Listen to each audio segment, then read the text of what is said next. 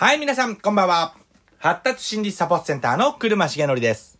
さあ、ではね、えー今日もやっていきましょう。発達心理サポートセンター心理師、車重則のごちゃ混ぜラディオさあ、今日のね、ご質問です。えーうちの子は時間が全く守れません。えーどうしたらよいのでしょうかというご質問ですね。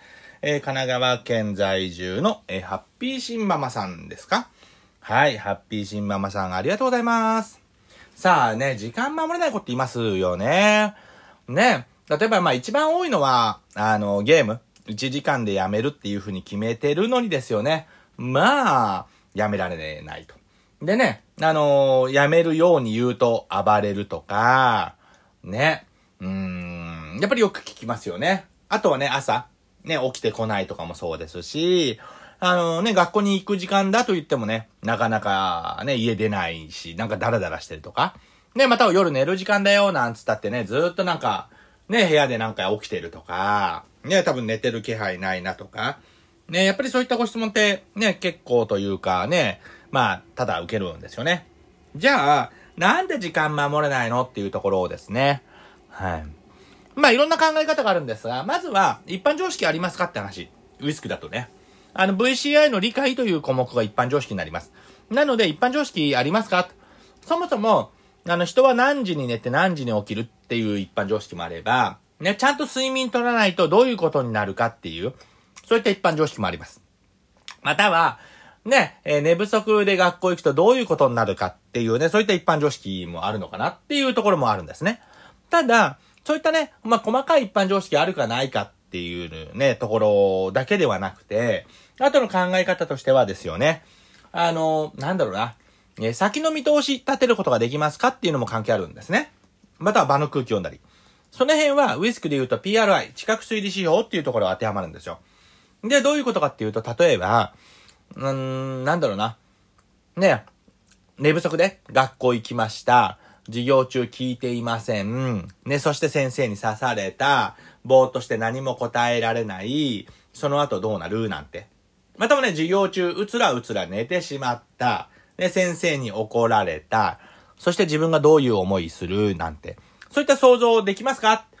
で、その想像ができるかどうかっていうのが、ウィスクの PRI、あの、知覚推理指標というところが当てはまるんですね。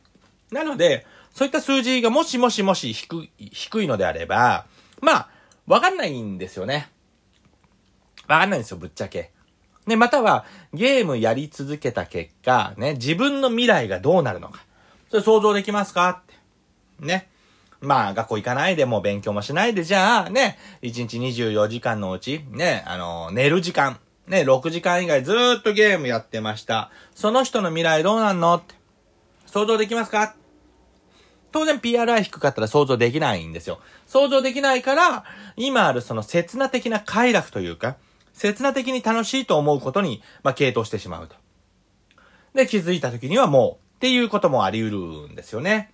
なので、一般常識とか PRI とかね、ありますかっていうことがね、考えられるんですね。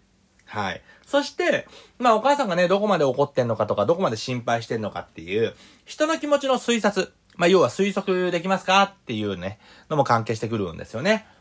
はい。誰も、ね、まあ、家族のことをね、困らせようとか、うーん、悲しませたいって思ってる人はまずいないと思うんですよ。いないと思うんですよ。ただ、本人にとってその理不尽だと思うことに対しての怒りだったらあるはずなんですよね。では、人の気持ちを推測あ、噛みました。推察まあ、推測するね、その能力って何っていうと、ウィスクで言うと、PRI、知覚推理指標になるんですよ。ってことは、こういったのがないと、先の見通し立てらんないから、ゲームやり続けた結果、自分がどうなるっていうのもわかんないですし、ね、周りの状況も当然判断できないですし、またはね、あの、家族が本当にね、悲しんでるのかどうかっていうのも、まあ、PRI 低いとわかんないんですよね。じゃあわかんなかったらそれでいいのかっていうと、そうではないんですよね。そうではないと。なので、まあ、心配しなければ、まあ、なんでしょうね。うーん、そうですね。まあ、心配し続けちゃいますよね。はい。わかんないのであれば。で、心配し続けちゃいますし、えー、まあ、教えてあげないといけないですよね。まずは。で、何度も何度もわかるように教えてあげないといけないということがね、当てはまるかなと思います。はい、よろしいでしょうか。